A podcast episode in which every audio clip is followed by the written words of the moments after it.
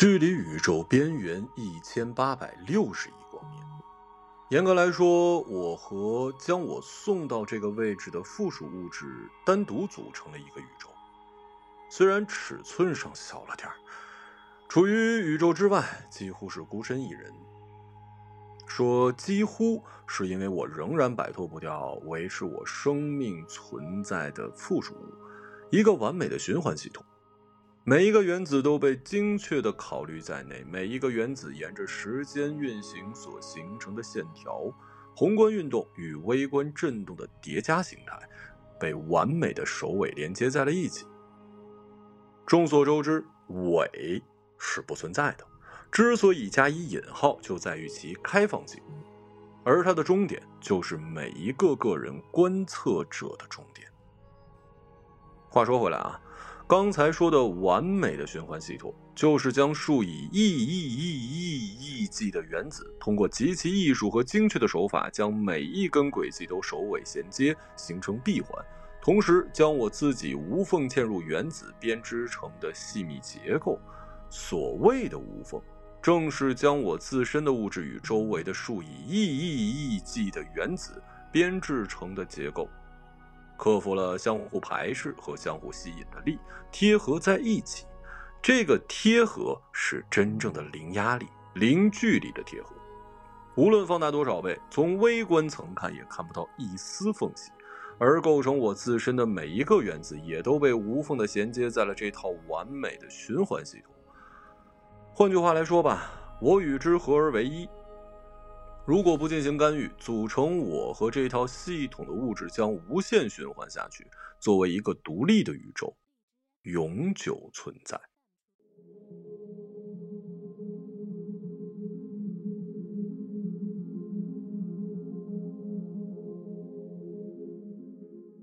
具有这般编织能力的，将每一个原子都驯服的服服帖帖，整个宇宙只有两个人。而我现在周围的循环系，而我现在周围的循环系统，正是出自其中一位大师之手。说这点不是为了炫耀啊，我只是用我最珍贵的切片收藏之一进行了最公道的交易。没有人进行过这种冒险，几乎孤身一人脱离宇宙。为了方便表述，姑且称其为大宇宙吧。部署时间稳定器，就像我在切取其他时间切片时要做的一样。小到一颗病毒，大到一个星系，总是需要先用时间稳定器进行短暂的固定，让其复杂到令人疯狂的实验线条或粗或细，取决于其物质形态大小，停止生长，然后再将选定的时间切片，短可以是普兰克常量时间，啊，如果我没说错的话啊，地球人就是这么定义的，也有人说是一刹那。那似乎是一种宗教上的时间单位，长到上亿年。通常不会截取这么长了，对宇宙扰动太大。用时间切刀小心翼翼地剥离出来，如何从球曲盘绕、交错重叠的杂乱线条中，精准地识别出某个物体的时间切片的范围，并一个原子不落地将其剥离出来，是一件不那么容易的事儿。学徒和不那么熟练的切片工有时会犯各种错误，但像我这种切片，可以说是绝无仅有，则会精准无误地将时间切片完好取出，然后放入特定的容器，将其与宇宙其他部分隔离出来。然后，恭喜，时间切片就完成了，一件艺术收藏品。纯粹的收藏品，或大或小，或长或短，但总有人会欣赏。在我周边有一个时间切片，这是我要求编织者帮我带上的。我还在学徒的时候完成的第一片复杂切片。切片客体呢是一个地球人，啊，我就不解释地球了。总之是一个不起眼的小地方。在切片完成之前。这个实体线条和其他人类并无区别，因为我们能看到的只是一根彩色线条，而且叠加，而且叠加在层层的线条之上，光捋清楚就费了很大功夫。当我将它从它的实体沿时间形成的线条中完整的切出一片时间切片，它就成了我一直携带的珍藏。对我有特殊意义。在此之前，我曾经连续失败了上百万次，最后一次失败是因为我少剥离了一个原子。当时我误以为我成功了，极其兴奋。但我的导师很快指出少的原子所在的位置，留下的那个原子依然占据着一个切片的位置，就像一粒沙子卡在了两片玻璃之间，阻碍两边的时间贴片会贴合到一起。这是一个错误。据导师说，会造成一个所谓的时间真空。对我们没什么，但对于切片客体会产生巨大的影响，甚至改变他们概念上的未来的走向。也就是我们看到的这个切片后面的线条的其他部分会瞬间改变颜色和形态。在此之前，所有的时间切片都是在宇宙之内完成的，这也没什么好解释的。这也没什么好解释的，因为没有人想过要干我现在正在做的事。或者有人想过，只是一笑了之，没人会真正的要实施。这简直是天方夜谭的事儿。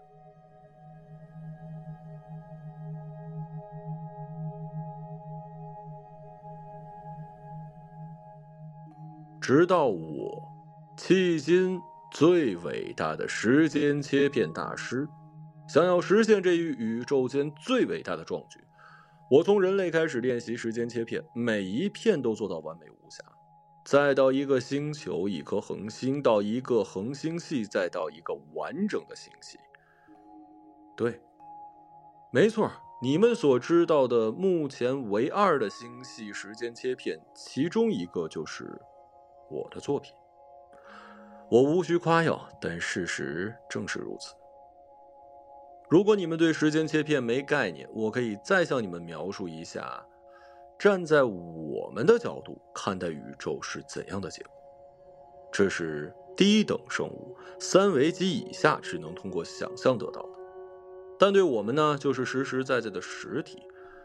嗯，如果你看到一个正常的生物，我就不用跟你解释了，所见即所得嘛，你看到的就是真实的。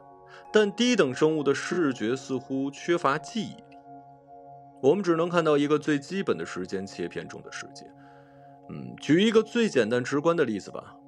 从纯粹抽象的概念来说，三维生物看到的一个球，如果沿着直线运动一小段时间，小球在所有的时间切片上的实体加起来，就会形成一个两头是圆形的柱子。这个柱子。就是我们看到的实体。如果这个球沿着一个圆运动，就会形成一个环；如果是一个不规则的曲线，那就会成为不规则的曲状实体。当然，如果从宏观的大尺度上来看，宇宙并不存在绝对的直线。宇宙中的所有事物都是弯曲的，这是自宇宙诞生以来事物发展的规律，不可更改，不可辩驳。大曲线套以小曲线，小曲线又套以更小的曲线。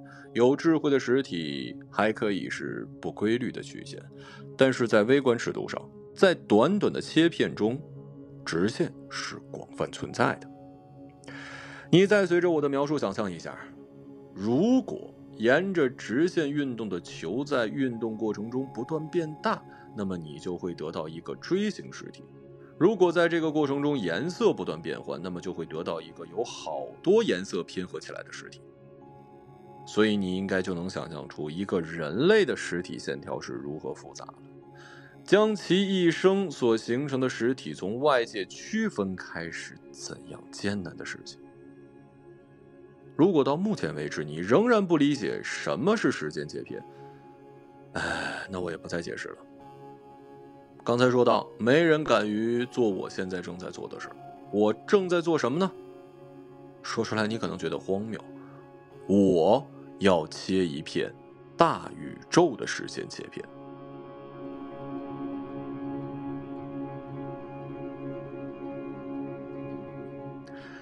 远处的宇宙呈现出以原点为中心向外发散的无数螺旋线。每条螺旋线散发出的光，使得整个宇宙整体呈现出半透明的白色。螺旋越向外，半径越大，并以几乎不可以见的速度向外生长。线条细密，中心则亮到几乎难以直视。快到位置了，我已经在宇宙周围部署了五个稳定器，这是第六个，也是最后一个。如果顺利的话，将很快能够获得进行切片的条件。为了将这些稳定器放置在宇宙之外，我不得不每一次都先将稳定器送至宇宙的最边缘，然后几乎横穿整个宇宙，期间不停的加速。整个过程要避开数以亿计的星球线条实线才能脱离宇宙。要知道，当实体脱离宇宙后，它所对抗的就是整个宇宙叠加在一起的影响。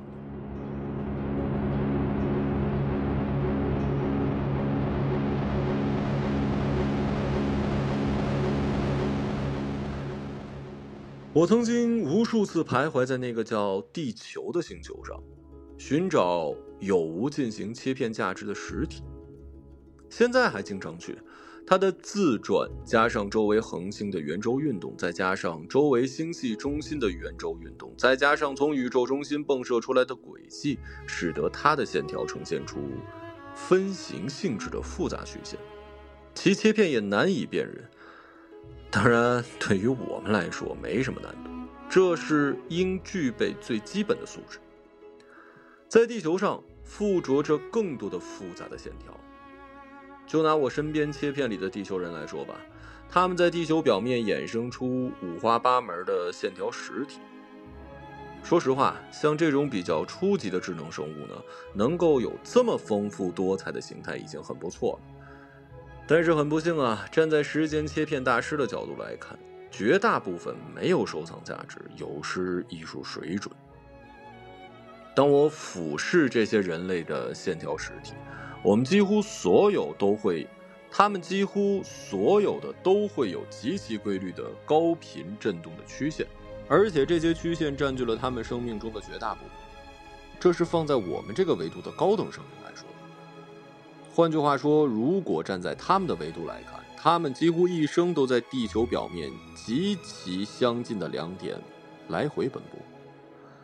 我也曾经请教过专门研究初级智能生命的大学者，他们对此说法不一，有的认为是一种宗教崇拜，有的认为是一种神经质般的简单的神经反应，有的更直接，干脆否认这种生命具有哪怕一丁点的智能。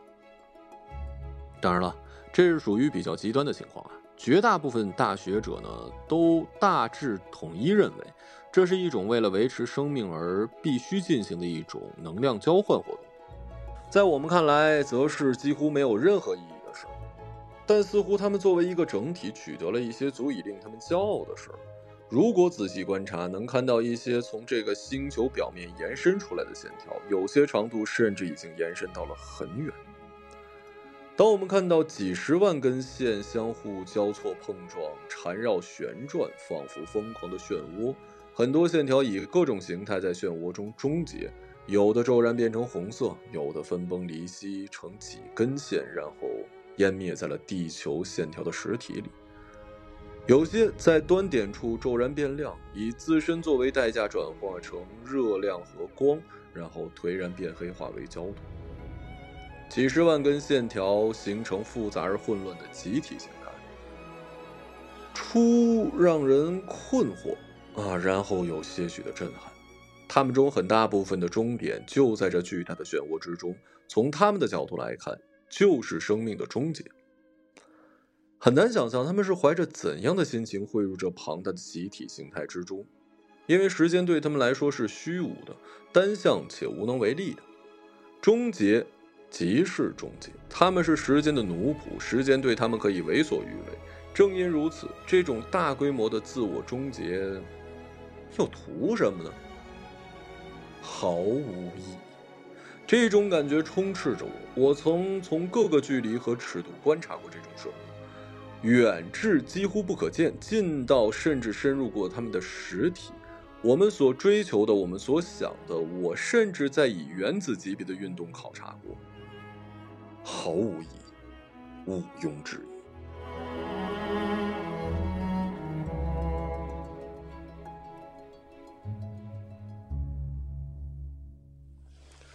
相比于宇宙中主要的实体，它们的线条短得可怜，疏忽一下猝然成事。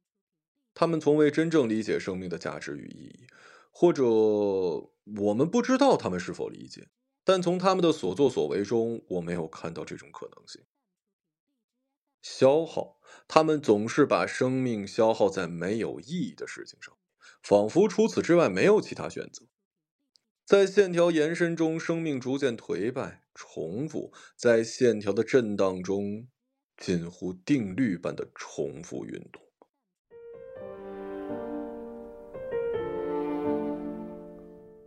对于生命来说，有点过于规律了。原子的微观震荡也不过如此。彷徨，当独立观察他们的某些时间切片，你或许能感受到他们似乎在思考如何突破生命的困境，甚至是维度。他们莫名其妙，徒劳无功。我曾经与另一个时间切片大师交流过一个问题：是否存在比我们所感知的维度更高级的维度？换句话说，我们是否被束缚在另一种维度中，正如束缚这些切片中的生命一样？答案是肯定的，因为我们无法，因为我们无法完全随心所欲。我们能够逆着实体线条延伸的方向追溯到开端，每一条都可以，但我们无法跑到仍在生长的线条末端前面去。这意味着我们仍然无法理解宇宙的全貌，所有时间的叠加态。我是说所有啊，对于我们来说，仍存在着绝对的刻度和标尺，我们难以突破，或者说与我们的意志没有关系。在这由无数纷乱发光线条组成的宇宙外，我想我就是一套独立的规则。我所有的体征都是一个宇宙常数，而这些宇宙常数可以由我自己改变。我突然忧虑起来。如果我自己组成的小宇宙的常数变了，当我做完该做的，想要回去，我还能不能顺利的融入大宇宙？或者，当我的常数改变，大宇宙的常数是否能通过某些种更高的绝对介质，也做出一丁点儿的改变？这样，当我回去之后，整体依然没有任何改变。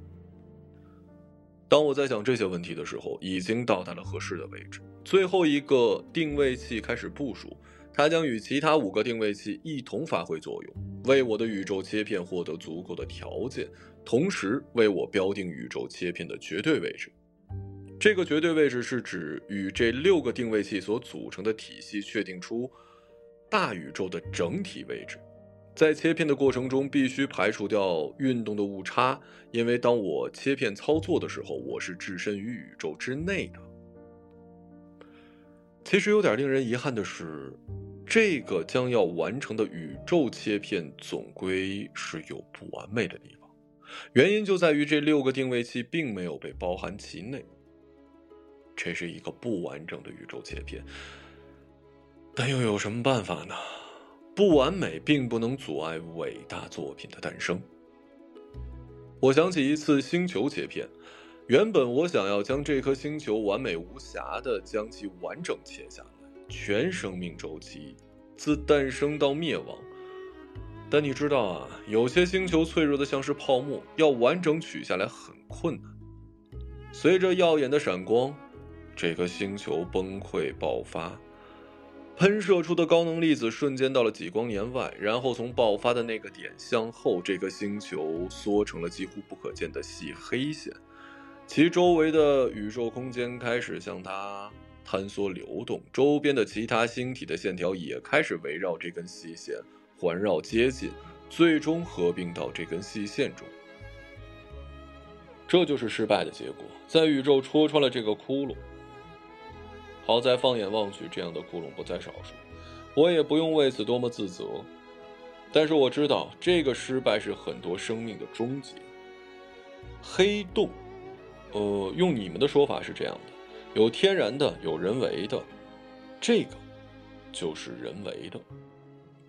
当时的失败让我回想起一个伟大歌者的诗歌。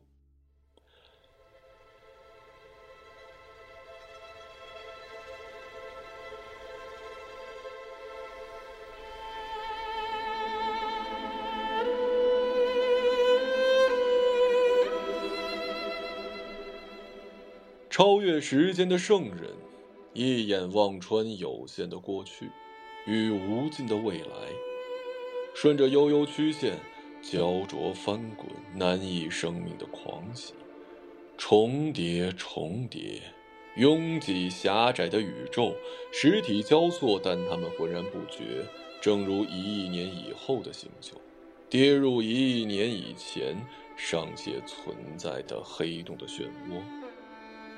什么都不会发生，但在圣人的眼中却有生命的纠葛。我们存在在时间之上，任凭时间洪流滚滚而过，但一滴水都见识不到我们的脚尖儿。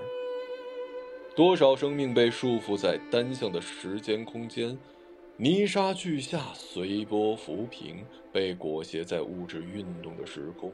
没有选择的自由，没有重来的机会，胜利与失败，唯有接受。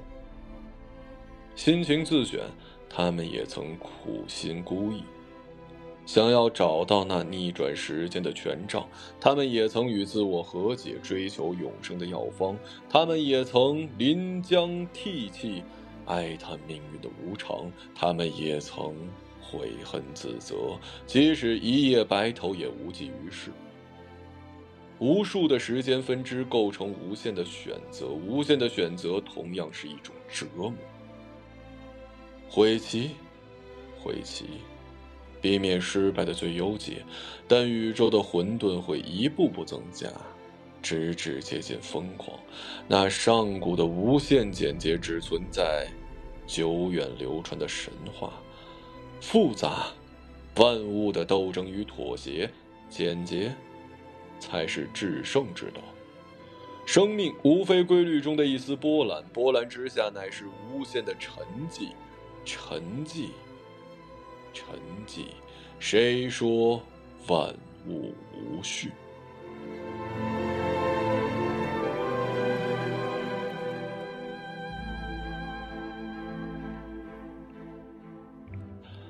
最后一个定位器部署很快完毕，远处的宇宙依然闪耀着，以不可见的速度生长。但很快，它们将短暂的处于静止状态。为了争取更多的切片时间，我将在即将进入大宇宙的时候启动全部定位器。我开始全速往大宇宙而去。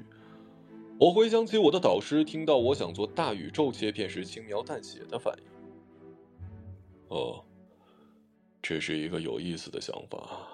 但有意思不代表明智，每过一段时间就会有这种人出现。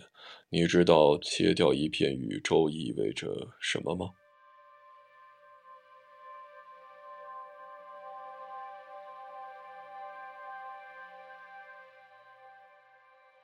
没想过。那你知道那些被切取切片的生物是怎样的感受吗？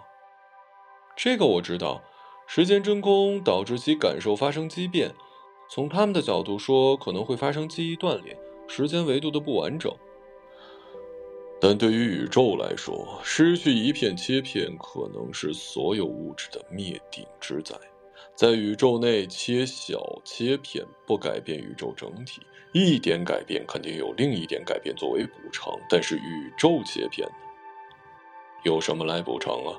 你又打算把宇宙切片放在哪儿？谁来欣赏呢？我哑口无言。没有什么能补偿一片宇宙切片，至少在我已知的概念中是这样。这可能带来宇宙的割裂。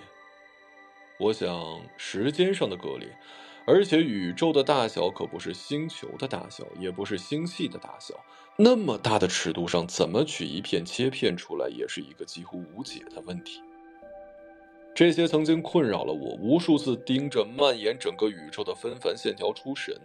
当我沿着一颗硕大的恒星线条寻找这颗恒星的尽头，想要挑出一片满意的时间切片，纵然我知道头顶呼啸而过的是曲线的圆柱，只不过这个圆柱的直径大了些，曲率小了些。但是面对恒星线条的实体，无论怎么样，仍然有一种错觉。恒星表面近乎无限的延展，我怀疑这是否真是一条直线。在宇宙中不会存在的。我怀疑是否能找到一片满意的切片，一切好观赏，具有收藏价值。一个重要的事情对我有很大启发，也最终决定了我能够实现我的目标，即完成宇宙切片。只切取需要的切片，不对切片对象有过多的干涉，这是我们最基本的准则。但是，总会有人打破这个准则，否则这个准则存在也没有意义。我目睹过一个学徒，可能出于好奇的目的，将一个地球人类的切片首尾相接，这个切片稍微。长了一点用地球人的尺度衡量，大概有十的四十八次方的时间切片的厚度，或者更直接的说出来，他们称之为一日一天 （one day），二十四小时八万六千四百秒。有意思的是，他们对于时间的度量正好等于时间切片的厚度。将这段切片首尾相接之后，你应该可以想象到，这段切片形成了一个循环。某种意义上来说，在这段时间切片中的地球人类将被困在这段切片里，一直不停的循环下去。他不会知道原因，它不停的随着时间的流动向前，但永远逃离不了，除非这个时间切片的实体被破坏，或者这个学徒大发慈悲将它解放出来。这是一个道德问题，就是当时间切片比较厚，切片的主体意识存在与否的问题。当切片只有一片厚度的时候，这个问题不存在，因为一片切片意味着没有变化、没有流动，而意识显然是需要物质流动的，这就从根本上否定了意识的存在。所以，为了保险起见，通常的时间切片都是只有最薄的一片，不用背负道德的束缚，尤其是切取的对象表现出生命的迹象。但是，当切片比较厚，情况就变得复杂一点。如果对象比较单一，比如一粒病毒、一粒细菌，就不用太过于担心，因为其行为本身就像是一颗随机运动，也更容易将其从周围的环境中剥离。但切片对象是一个综合体的时候就比较麻烦，比如切一片完整的地球切片，必然要包含上面的附属生物。当切片较厚的情况下，上面的生物保留一段较长的生命。且环境没有改变，这就意味着，在这片切片里的生命永远感知不到变化，他们的意识，而如果还有的话，尚未被破坏，而这段生命将被孤立在这个切片内，甚至在极端情况下，他们可能会意识到自己处在一段孤立的时间中，并为此感到无助、不解和恐慌，这就形成了我上面说的道德困境。我们是否应该为他们这种状态负责，还没有定论。所以呢，最好就是规避它。位置差不多了，我启动了六个稳定器，你几乎能感觉到这些稳定器瞬间穿越几千亿光年，相互起了作用，整个宇宙被笼罩在其中。我并不能完全肯定宇宙已经达到了切片所需要的条件，但当身边掠过宇宙中延长出来的第一条曲线，便能够确认原本疯狂向外生长的线条已经暂停了。疯狂的延伸。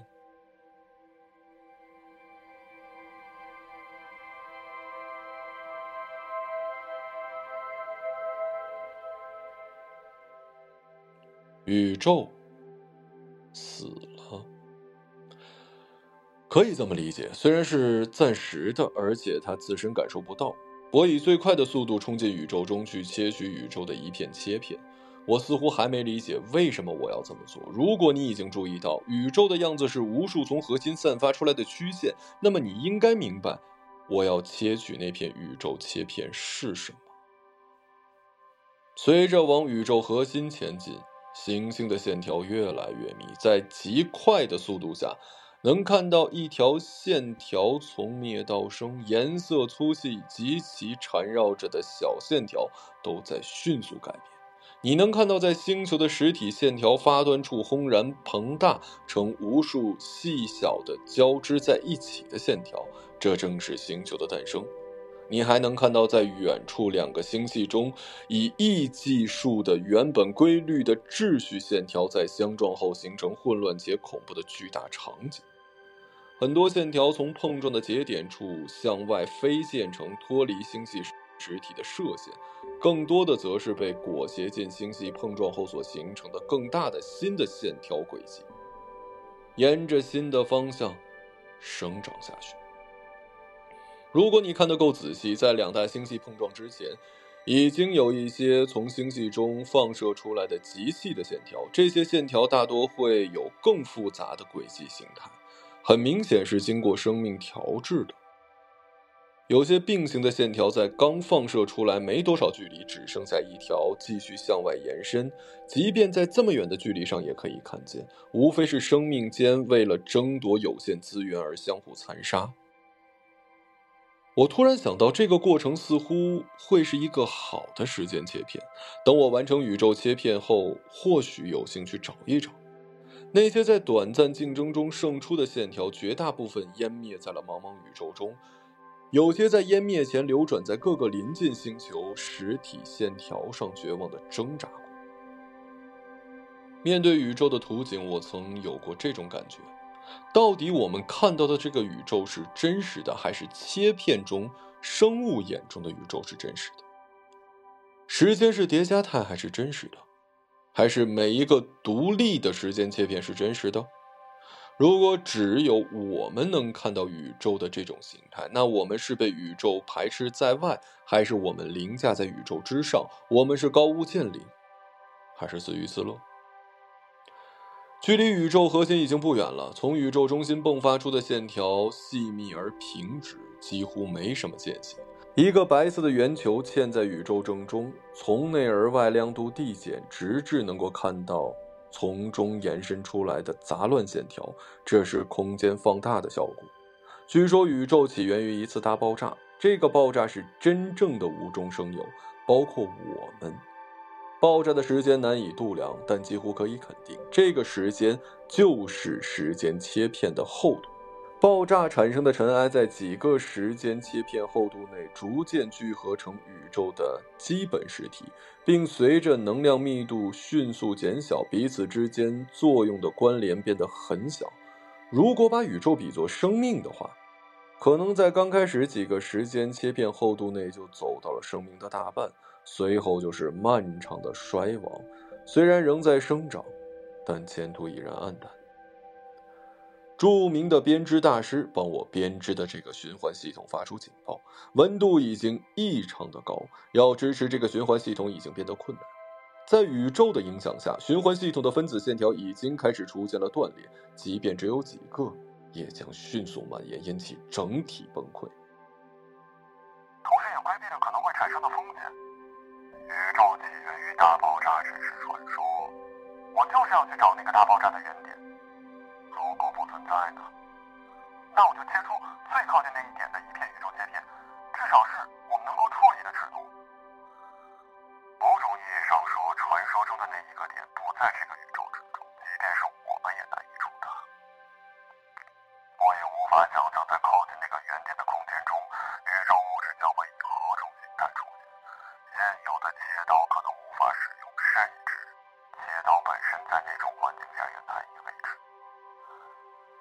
即便宇宙原点存在，你也恰巧能够完成这一切片。你准备将这个切片如何处置？要知道，这个原点切片就是整个宇宙，即便仍在宇宙之中，有所改变也会对现在的宇宙有影响。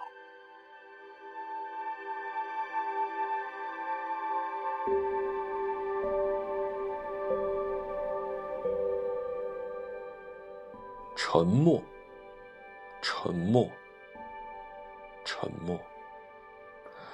这些问题我都回答不上来，也确实回答不上来。这些问题都处在未知之外。我已经在宇宙核心由大爆炸产生的物质实体所形成的线条中艰难前进，线条高温且细密，像一只温柔的手。缓慢、温柔而坚定地剥离我周身的循环系统，我无法确定距离宇宙的原点还有多远，只有大概的概念。好在我仍然能判断前进的方向。我可能会来不及到达宇宙原点，这显而易见；或者到达之后，宇宙原点是以我们无法理解的状态存在，或者无法处理，或者顺利完成切片后，其他的完全无法有任何作为。可能我无法向任何人证明我完成了宇宙切片，没有藏家，没有受众。继续向前，当我仍在试图找到那可能存在的宇宙原点时，视野从纯白突然变成了黑暗。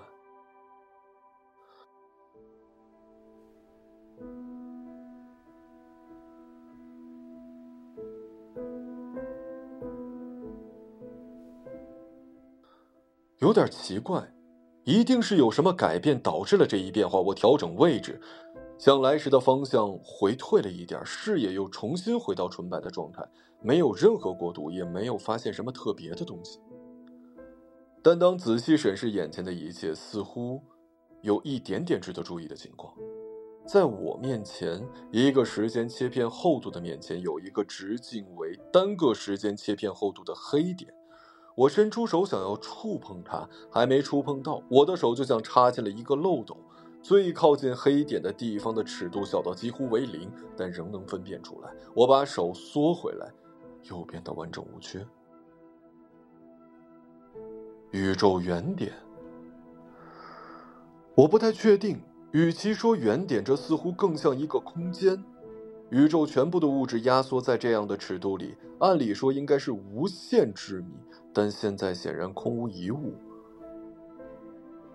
空无一物。我质疑自己，在这样的位置，以这样小的尺度，却形成了空无一物的空间。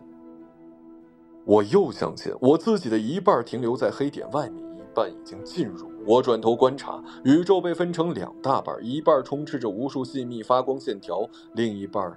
是空无一物的黑暗，我能感知自己完整的身体，但只能看到尚处在白色半边宇宙的那一半，还有勉强维持完整形态循环系统一半。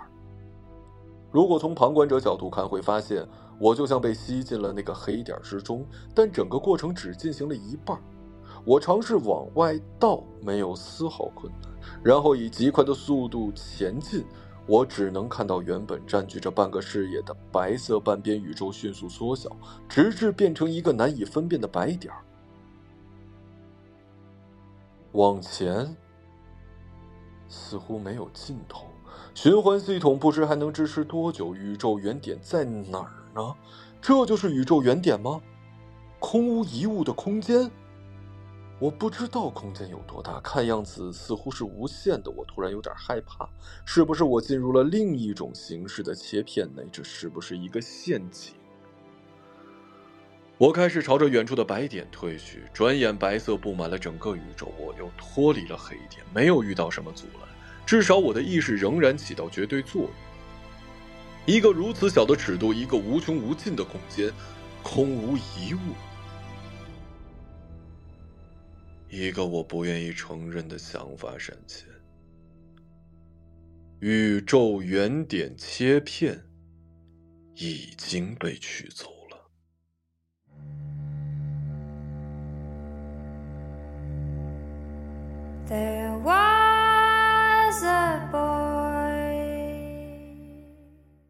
被谁？被谁取走了？我无法想象有人能够。先于我有这样的能力，将这一想法付诸实践。要知道，此前能够完成星系时间切片只有两个切片大师，另一个据我所知，生命已经终结，变成了随宇宙生长出线条的实体，就是说已经被圈进时间的车轮，而不是超脱于它。宇宙原点如果真的存在的话，确实像被已经取走了；如果不存在，那就太奇怪了。没有第一个时间切片，就没有其他的宇宙切片。当然，可能第一片宇宙切片就是现在外面的那一层，但这样的宇宙就不美了。无法想象宇宙诞生在这么一层中，而不是一个原点。如果真是这样，那那那前面的时间哪儿去了？那一点的时间，宇宙又开始了生长，随着时间。在宇宙最内核，我无法真实看到宇宙的生长，但顺着宇宙最开始的物质实体线条，我能感受到来自遥远距离和未来的律动。宇宙切片大师不是我，很显然。